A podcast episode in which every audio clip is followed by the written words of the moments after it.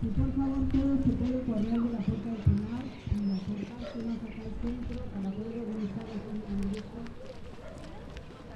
Este, saludamos a todos. Quiero hacer una mención especial de la mesa, a querida Tati Hermida, por favor, un aplauso.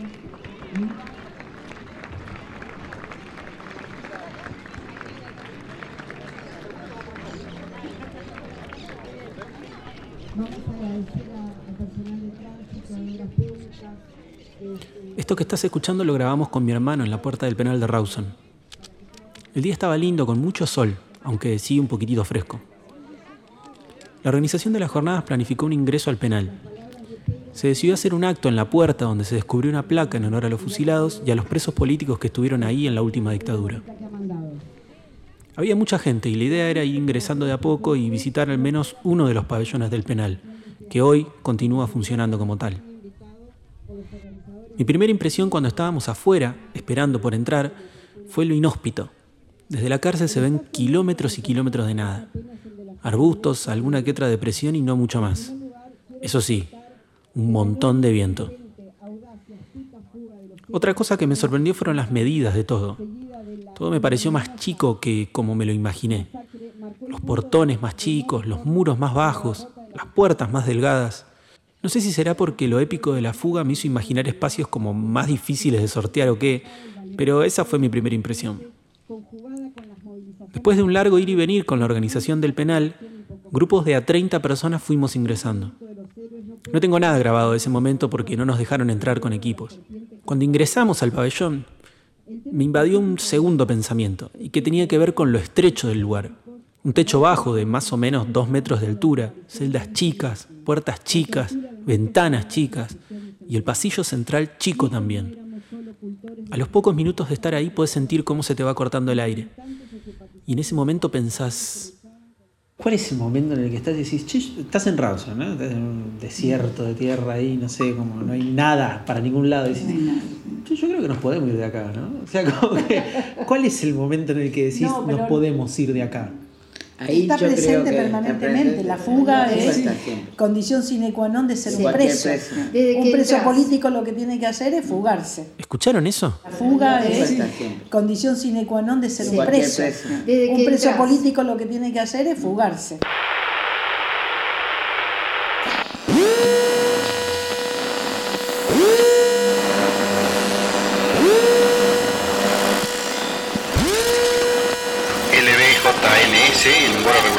Rivadavia Buenos Aires, el vuelo 811, fue interceptado.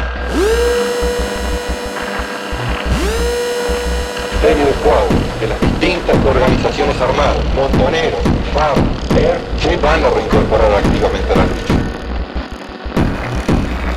Continuar con la guerra revolucionaria. Las guerrilleras eran muchachas jóvenes, sí, muchachas jóvenes vestidas así con jeans, Detalle. No se habló de Cuba, de ningún otro tipo de desvío extraño. Podemos observar que el cielo patagónico, tan amenazante como en la tarde de ayer, en este momento se ha iluminado con algo de sol.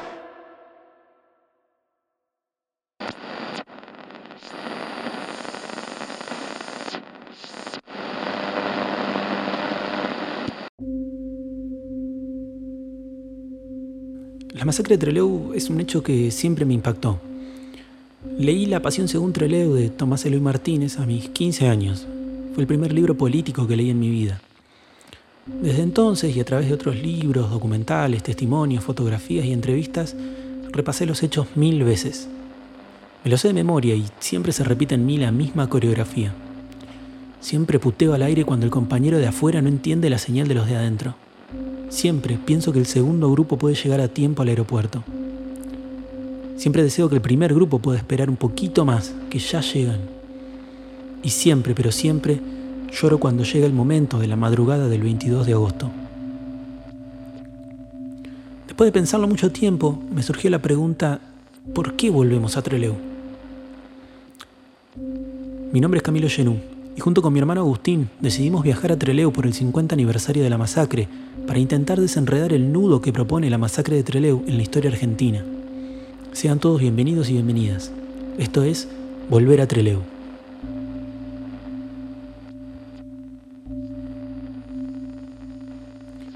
Episodio 2. Reacciones. Ese vuelo no lo puedes perder. ¿no? Bueno, casi lo perdemos. Esta es una entrevista que ya se volvió muy famosa.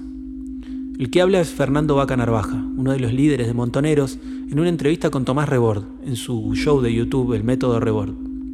Ahí, Vaca Narvaja contó con lujos de detalle el minuto a minuto de la fuga. ¿Qué es lo que falla? Falla lo más sencillo, que los compañeros la interpretan mal y piensan que la acción no se hace. Lo que más me cautiva de este relato no es tanto la planificación de la fuga, sino la toma de decisiones. Las reacciones frente a lo imprevisto, esa capacidad de tomar la opción A o B en cuestión de segundos, minutos. La reacción a la reacción. Bueno, salimos en el Falco. Ya estábamos fuera de hora. Este, nosotros al aeropuerto. Cuando llegamos al aeropuerto, eh, el avión se siente el ruido en la cabecera de pista. Salgo, digo, el avión se va, entonces automáticamente decimos, hay una bomba del avión. Ah, Escándalo. Entramos ya los seis de nuevo. El aeropuerto hoy es un sitio de memoria y se lo conoce como el viejo aeropuerto, porque ahora el nuevo está en otro lugar. Después de la fuga se decidió moverlo cerca de la base militar. Esa decisión tuvo que ver con la demora que mencionó Vaca Narvaja en la entrevista. Al estar lejos la base militar del aeropuerto, la reacción de los militares demoró mucho más y así fue que los fugados contaron con más tiempo del que pensaban que tenían. Después de la fuga, el ejército decidió tomar mayores recaudos y por eso movió el aeropuerto del lugar. Decidimos levantar vuelo y dar vueltas alrededor del aeropuerto, este, esperando que llegaran los compañeros, cosa que no nos enteramos nunca porque los compañeros llegan, o sea, teníamos tiempo, y, este, y deciden no comunicar por la radio porque pensaban que si bajaba el avión este, reaccionaba antes este, la, infantería de la Marina y este, te trababa la pista, o sea que no podías levantar vuelo. Entonces esperan, esperan, esperan hasta que el piloto dice nos quedamos sin combustible, nos quedamos sin combustible y ahí decidimos ir hacia Puerto Montt. Cuando estamos yendo hacia Puerto Montt, ahí se comunican los compañeros y nos dicen exactamente esto. Este, bueno que pueden salir ustedes, llegamos antes, pensamos que este, si llamaban y bajaban no fracasaba la fuga.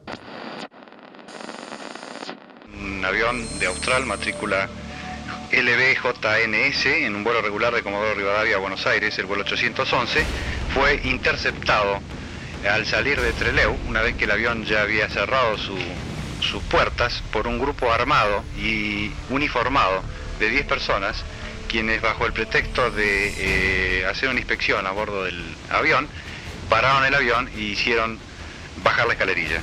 Una vez que subió esta gente desde la torre del avión, se vio que estaban apuntando al comandante, quien comunicó que proseguía su viaje con rumbo desconocido.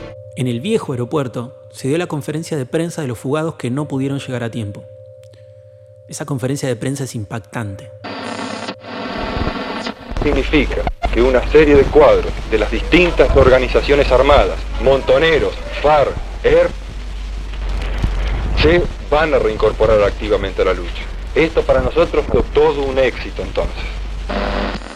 Usted estaba presente en el momento en que los evadidos del penal de Rawson entraron acá a la confitería y mantuvieron al público prisionero acá? Sí, yo estaba acá porque lógicamente soy el dueño del, de esta confitería y este... ¿Cómo, ¿Cómo, fue? ¿En qué momento? ¿En qué momento? Bueno, eh, ellos entraron después que salió el avión. Es decir, eh, usted se refiere a aquellos que no pudieron tomar ubicación en el avión que fue a Puerto Montt. Exactamente. Entonces vinieron vestidos de, de guardacárceles. En ese momento quedaron dos o tres acá adentro y los, mientras los demás montaban guardia ahí. Y empezaron a decir que querían al juez. Entonces, eh, ¿cómo reaccionó el público? No, aquí bastante bien. Todo el mundo estuvo tranquilo. Es una situación espectacular. Es decir, si uno se pone a pensar, los militantes estuvieron a muy pocos minutos de poder escapar. Así todo, tomaron el control del aeropuerto y convocaron una conferencia de prensa. Detalles, si son posibles darlos, a través de estos momentos de incertidumbre que está viviendo la gente que está acá en el aeropuerto. Todo salió como fue planeado o esto fue poco así víctima de las circunstancias. Sí, evidentemente, o sea, nuestra intención era irnos, ¿no? Hacer esto.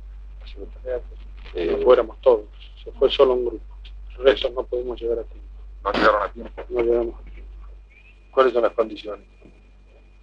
Y entregarnos incondicionalmente en este momento. Incondicionalmente, es decir, nuestra lucha es bien demostrativa de que no tenemos ninguna intención de hacer ningún daño a los civiles, ¿no es cierto?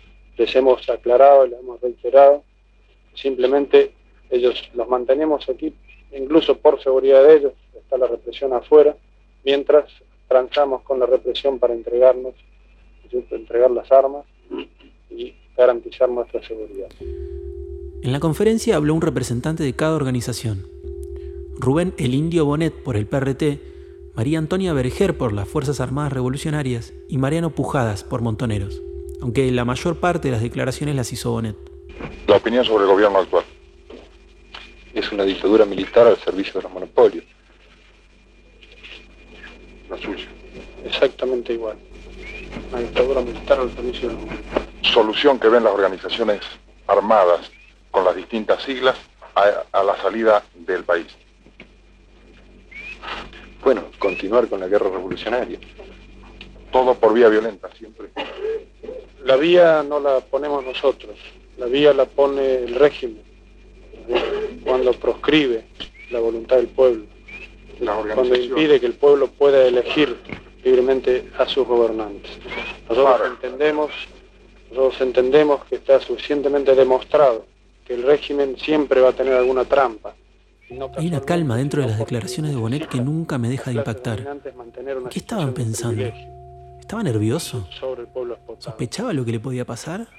Creo que usted no ha entendido perfectamente. Nosotros no hemos elegido la violencia por la violencia misma, porque sino porque vemos que es el único camino que nos queda. En ese sentido, es decir, nosotros somos más pacifistas.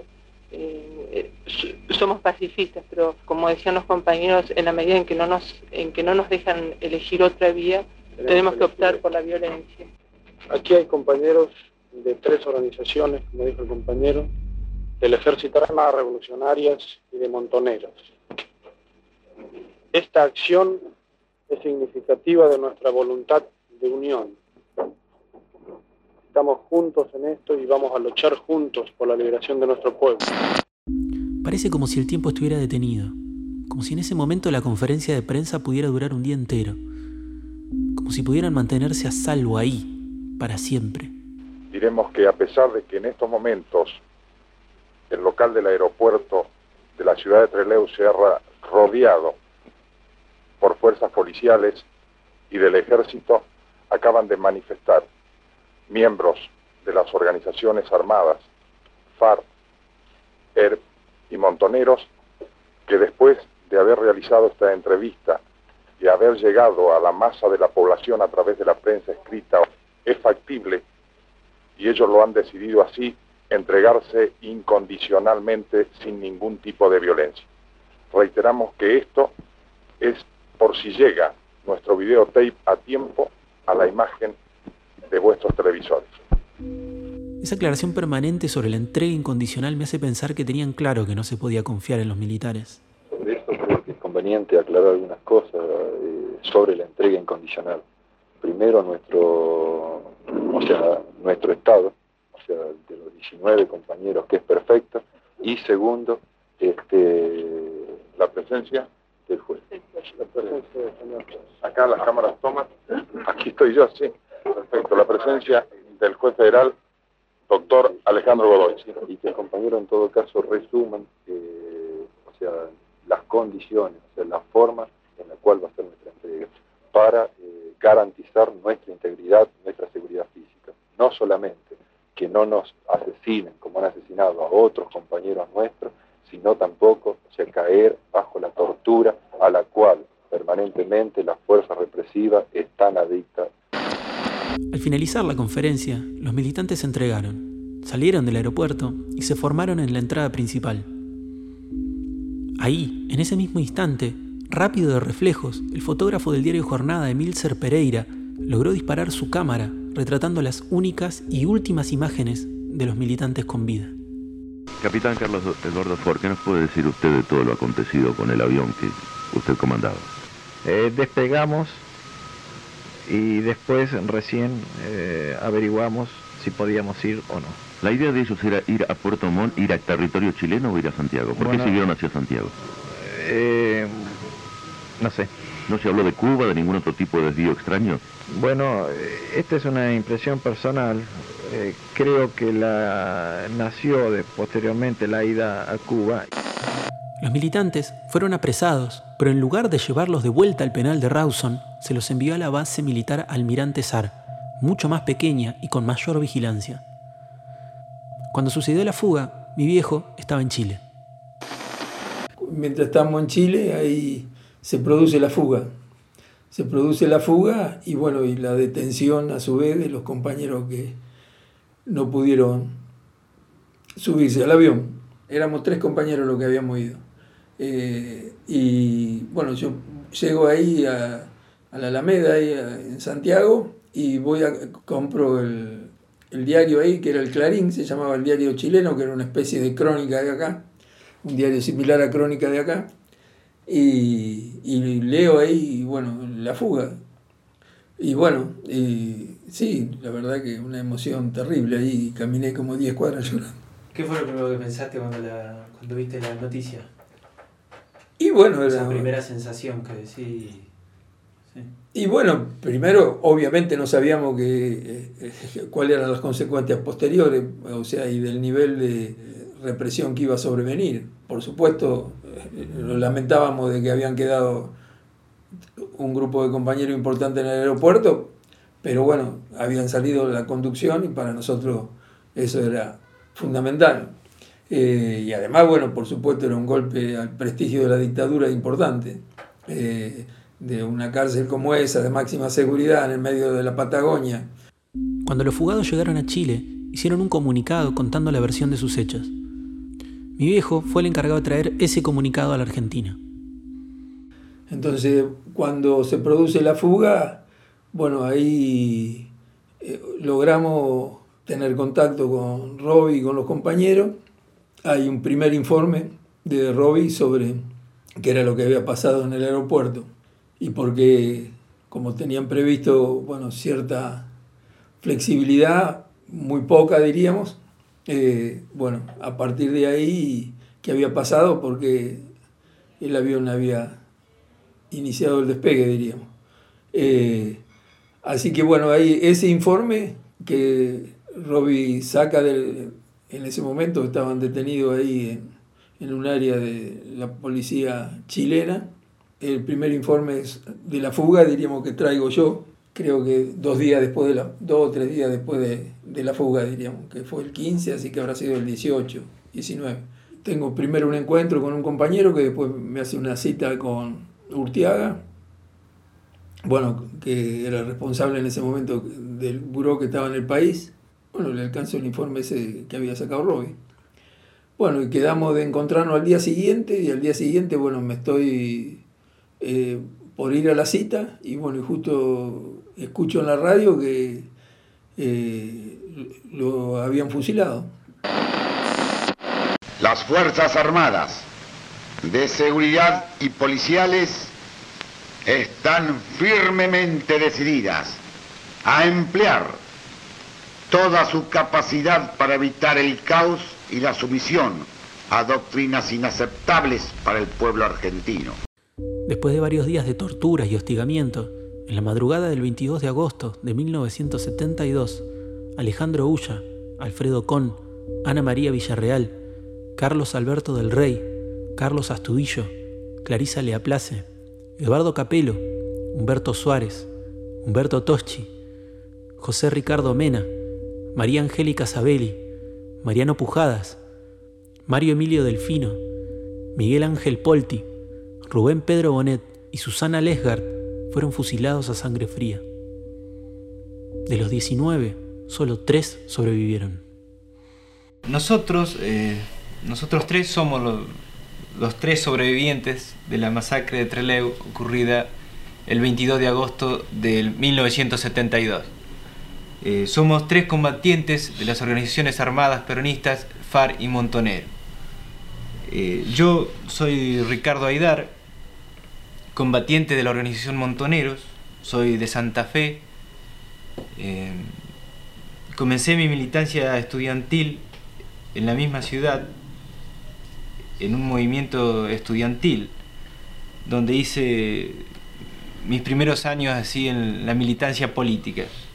En las primeras horas, las Fuerzas Armadas hicieron circular una primera versión intentando instalar la idea de que hubo un segundo intento de fuga. Soy María Antonia Berger, socióloga, combatiente de la FARC, a la que me vinculo en el año 1967. Soy detenida en Córdoba el 4 de noviembre de 1971 en el combate de Fiat, mm, vinculado a las luchas de la clase obrera de Córdoba. En ese operativo son eh, rematados cuatro compañeros nuestros y mm, finalmente soy llevada en abril del año 72 a la cárcel de Rausa. Yo soy Alberto Miguel Camps, combatiente de la FARC. Comencé a militar en el año 67, siendo estudiante de medicina, en el grupo que posteriormente daría eh, nacimiento a la FARC.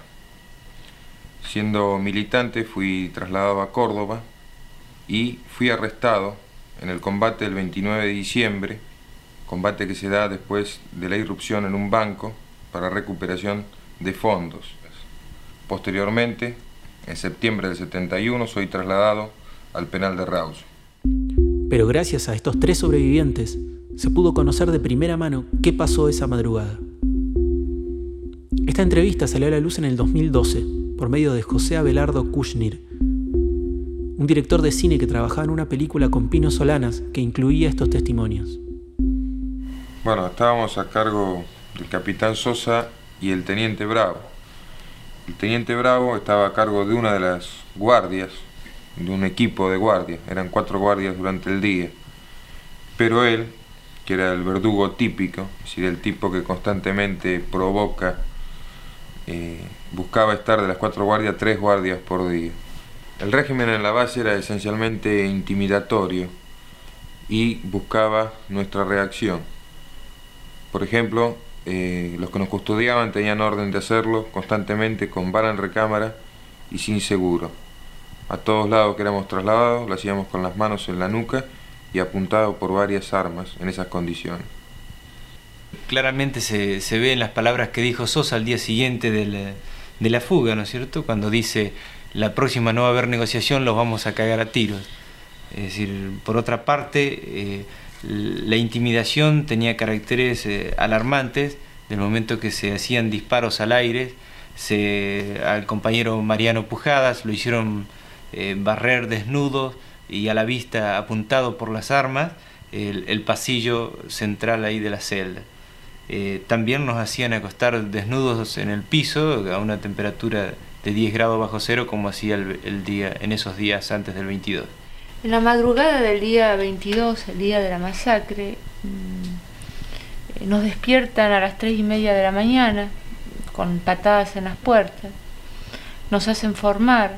Eh, por supuesto que de ninguna manera nosotros suponíamos ni pensábamos lo que iba a suceder estábamos ahí formados en dos filas, los 19 compañeros, y en un determinado momento comienzan los disparos. Yo caigo y finjo estar muerto, y seguidamente le tira Alfredo, más de un disparo, no sé cuánto. Y ahí quedamos hasta que suceden todas las otras cosas. Todos los que quedamos heridos fuimos recogidos posteriormente a que llegara un grupo de gente que aparentemente era ajeno a los hechos, y que tal vez explicarían la razón de, nuestra de, que estemos aquí, de que hayamos sobrevivido a la masacre. Porque esas personas eh, recibieron explicaciones por parte de Bravo, como que Mariano Pujados le había querido quitar la, la pistola al capitán Sosa. Y estas personas fueron tomando el pulso y viendo cómo estaba cada uno de los heridos. ¿Cómo se reacciona ante este horror? ¿Qué respuesta merece un fusilamiento? ¿Cómo se absorbe semejante dolor? Yo soy Mario Santucho, eh, soy hijo de Roberto Santucho y de Liliana Delfino, que ambos eran militantes del Partido Revolucionario de los Trabajadores. Y también por parte de mi mamá, eh, de alguna manera fue protagonista porque eh, mi tío, el hermano de ella, Mario Delfino, es uno de los después fusilados eh, ahí entre Trelew, en la base Almirante Sar. y también, por otro lado, la primera compañera de mi papá, la primera esposa y la madre de, mis tres hermanas, Ana María Villarreal, Sayito, también es otra de las que fue detenida y tuvo de la fuga y fue también fusilada. Yo recuerdo siempre, tengo como dos imágenes fuertes personales, constitutivas, si se quiere, de, la propia subjetividad, eh, que tienen que ver con Trelew. Una es una entrevista que le hacen a mi papá cuando él, después de irse en avión, eh, después de la fuga a Chile, eh, y, que Salvador Allende, en ese momento presidente de Chile, les permite seguir viaje hacia Cuba porque la dictadura argentina en ese momento presionó muy fuertemente al gobierno de Allende para que fueran devueltos, deportados los, que se habían fugado y sin embargo Salvador Allende los, los protegió y les permitió seguir viaje para salvar sus vidas hacia Cuba. Llega a Cuba, hay un periodista cubano que le hace una entrevista, que es una de las pocas testimonios que tenemos eh, de audio, digamos, de mi papá, y la entrevista nosotros tenemos el crudo, la entrevista empieza con el periodista preguntándole por, los hechos de, de Trelew. La entrevista que menciona fue un hallazgo de la revista Crisis y es esta. Santucho, eh, usted pudiera ofrecernos su opinión y acerca de las declaraciones que ofrecieron a la prensa los vivientes de la matanza de Trelew en Argentina. Las declaraciones de los compañeros muestran con toda claridad lo que ya presentíamos eh, acerca de cómo se habían desarrollado esos acontecimientos.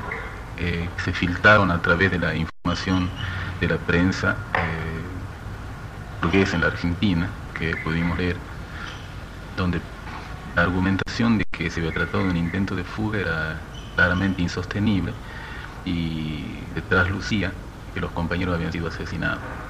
Santucho estaba hablando como líder del PRT, pero también porque dentro de las víctimas de Treleu se encontraba Ana María Villarreal, quien fuera por entonces su pareja y se encontraba embarazada.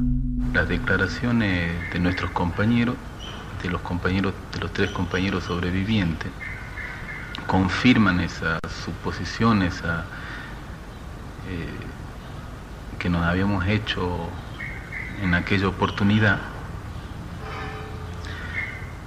y ponen claramente de manifiesto el carácter eh, brutal de la dictadura fascista argentina.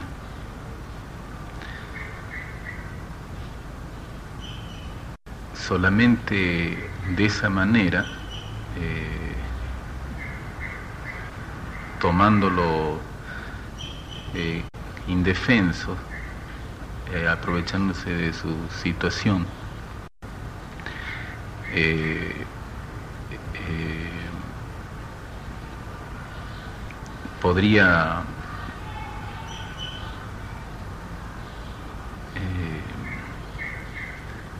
haberlo, haber, podrían haber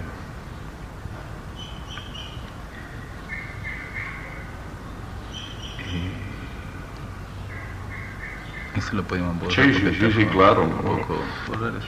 Sí, sí.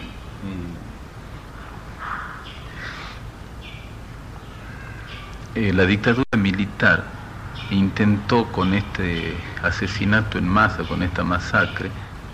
Esos son los momentos en los que el cálculo y la frialdad no pueden con la emoción. Tan solo ese segundo hace de este audio un registro único. Y me pareció siempre muy significativo. Por un lado, bueno, lo que como uno piensa, ¿no? Cuando tiene eh, que, tiene que recordar o tiene que ponerse de alguna manera en el cuerpo de esa generación, eh, lo que significó momentos, el, el, significado de ese dolor, ¿no? Momentos de pérdidas tan, tan fuertes, tan, tan esenciales, ¿no? Eh, ¿Cómo se sigue después de eso? ¿no? Uno piensa también, bueno, la gente perdió seres muy queridos y sin embargo seguía llevando adelante una lucha que era muy peligrosa y que todo el mundo sabía que cuando se metía en eso tenía esas posibilidades, bueno, el nivel de convencimiento, ¿no? el nivel de, eh, de compromiso que había por parte de esa generación. Eso siempre, e, ese audio referido a, al asesinato de su compañera, eh, siempre me pareció un testimonio muy crudo de eso y también me pareció un testimonio de la manera en que también esa generación eh, trataba de no, de, de trascender el dolor quizás de una manera, uno podría pensar hoy, eh, ingenua, o no sé si ingenua, sino quizás demasiado temeraria, ¿no? Eh, pensar que en una entrevista no tenía que estar ese momento de quiebre, pedirle al periodista que por favor corte y volver a empezar para no mostrar, si se quiere, esa debilidad afectiva, también es, eh, es un signo de que habla de esa generación y que también habla de, de las diferencias que tenemos por ahí no- nosotros, que, que quizás, y, y por suerte le damos mucho eh, valor y mucho lugar a quizás a la fragilidad humana, eh, no es algo que tiene que quedar al costado, digamos, ¿no? Le pregunté a mi viejo qué pensó después de los fusilamientos. Bueno, yo creo que esto como que precipitó también la retirada de la dictadura, eh, fundamentalmente después de, de Trelew, porque bueno, ahí eh, hubo lo que yo interpreto como la primera muestra pública de simpatía importante con la guerrilla. Eh, eh, lo que se vio reflejado, eh, por un lado, eh, en los sepelios de los compañeros asesinados y por otro, bueno, en todo lo que sobrevino después, con los actos, con las actividades que se empezaron a desarrollar después de, de la matanza. Esto.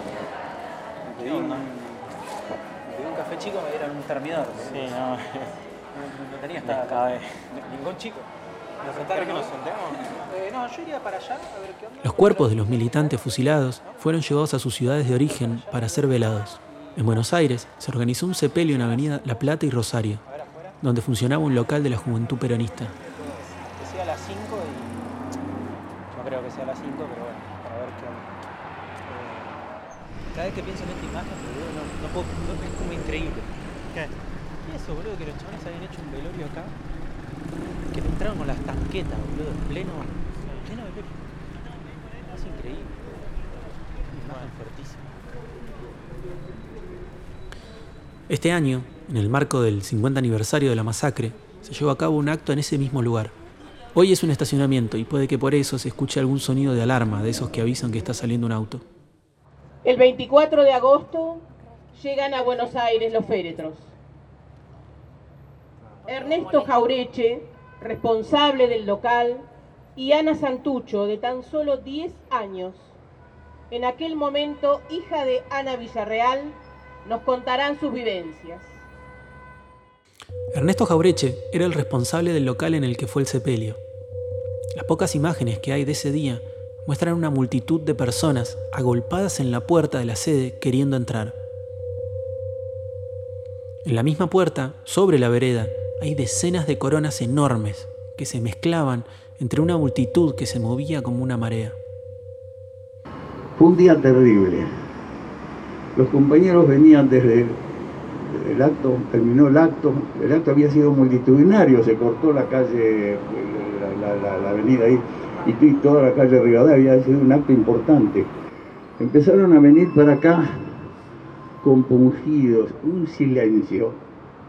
Nos encontramos acá, los compañeros iban llegando y, era un silencio, era una, una sensación de congoja, de, de- de- de terror y al mismo tiempo de bronca, de odio, de impotencia. Uno miraba a los compañeros, las lágrimas de los compañeros, y se fueron amontonando acá en la puerta, se les abrió la puerta, entraron, se ocupó todos los salones de este edificio, hasta allá hasta el fondo. Y después no hubo más lugar para que ocuparan acá y terminaron ocupando hasta la vereda de enfrente. Todo esto estaba lleno de compañeros silenciosos, buscando un- un- una respuesta, diciendo, ¿qué, ¿qué hora es esta? ¿Es la hora de la resignación o es la hora de la pelea? ¿Y ¿Qué vamos a hacer ahora después de semejante barbaridad que han hecho con nuestros compañeros? ¿Cómo podemos, qué- cómo podemos reivindicar esta sangre que se ha derramado? Fue durísimo ese día. Bueno, decidimos ir con los compañeros Ortega Peña, Dualde y algunos otros grupos de abogados, por ahí anda la mujer de Radizani, Goñi también que estaba ahí. Eh, abrir los, abrir los ataúdes. Nunca faltó un compañero que rápidamente sacó sus herramientas que traía de albañil o de clomero, de lo que fuera. En un ratito abrieron los cajones. Adentro del cajón de madera había una caja soldada de estaño, de, de, de, de chapa de zinc. A buscar un soplete, hay que, hay que, fundirla antes de que llegara el soplete con un martillo y, y, y, este, cortafierro ya habían abierto los cajones. Era un salón donde había tres mesas, tres cuerpos desnudos, una penumbra. Ernesto Jaureche fue quien tuvo que llevar adelante la organización y recibir a la policía cuando los intentaron desalojar. Sacamos las fotos, hicimos un expediente, los abogados actuaron como notarios que registraban lo que estaban viendo, se iban a juntar las fotos después. Y bueno, y de allí, cuando estábamos yéndonos, volvimos a cerrar los, los, los, los féretros y en ese momento aparece, eh, está en la puerta el comisario Villar. Bueno, salgo yo. ¿Qué, autoridad hay? Era yo, así que tuve que salir a atender al comisario Villar. No lo olvido nunca. La gente nos apretujó y yo quedé apretado contra la panza del comisario que respiraba, estaba agitadísimo, estaba cagadísimo, estaba con un susto atroz, estaba ese, ese criminal. Este, y nos dijo, les doy una hora para que desalojen. No pasó una hora que ocurrió lo que todos sabemos, llegaron los, los y se lo llevaron. Las imágenes muestran cómo en ese momento decenas de policías comenzaron a reprimir, tirando golpes a mansalva. Pero la secuencia que quedó grabada a fuego en la memoria es la de una tanqueta ingresando al local. Parece una imagen más digna de la Segunda Guerra Mundial, pero no, es en pleno corazón de la capital. Y esa multitud que ya no lloraba, sangraba de odio, de dolor, de frustración, salieron a pelear. Para eso sirvió todo esto, para que sigamos peleando. Y estos viejos que estamos acá, que nos animamos a venir a celebrar esto, a homenajear a estos muertos, compañeros, seguimos peleando y vamos a seguir peleando, carajo. Los sepelios de los fusilados se hicieron en sus pueblos, pero también se replicaron en distintos pueblos y provincias, donde se hicieron sepelios simbólicos, todos multitudinarios. Contrario a lo que intentaron los militares, la reacción a la reacción cobró forma de solidaridad y organización. También cobró forma de militancia y amor, pero eso te lo cuento en el próximo episodio. Por nuestros queridos hijos, los masacrados en Trelew, por los 30.000 detenidos desaparecidos. ¡Presente! Ahora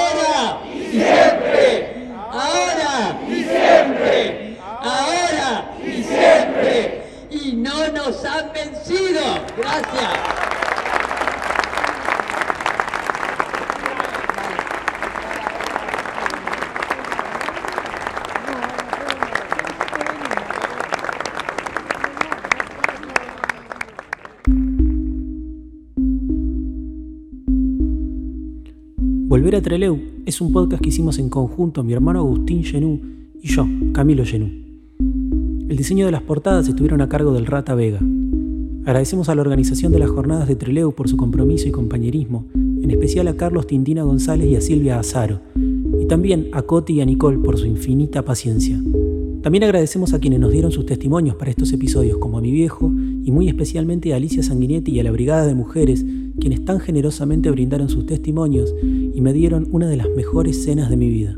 Por último, el relato de la carta de mi viejo en prisión estuvo a cargo de Quique Pessoa, quien muy desinteresadamente la grabó y nos la dio. A él también, muchísimas gracias.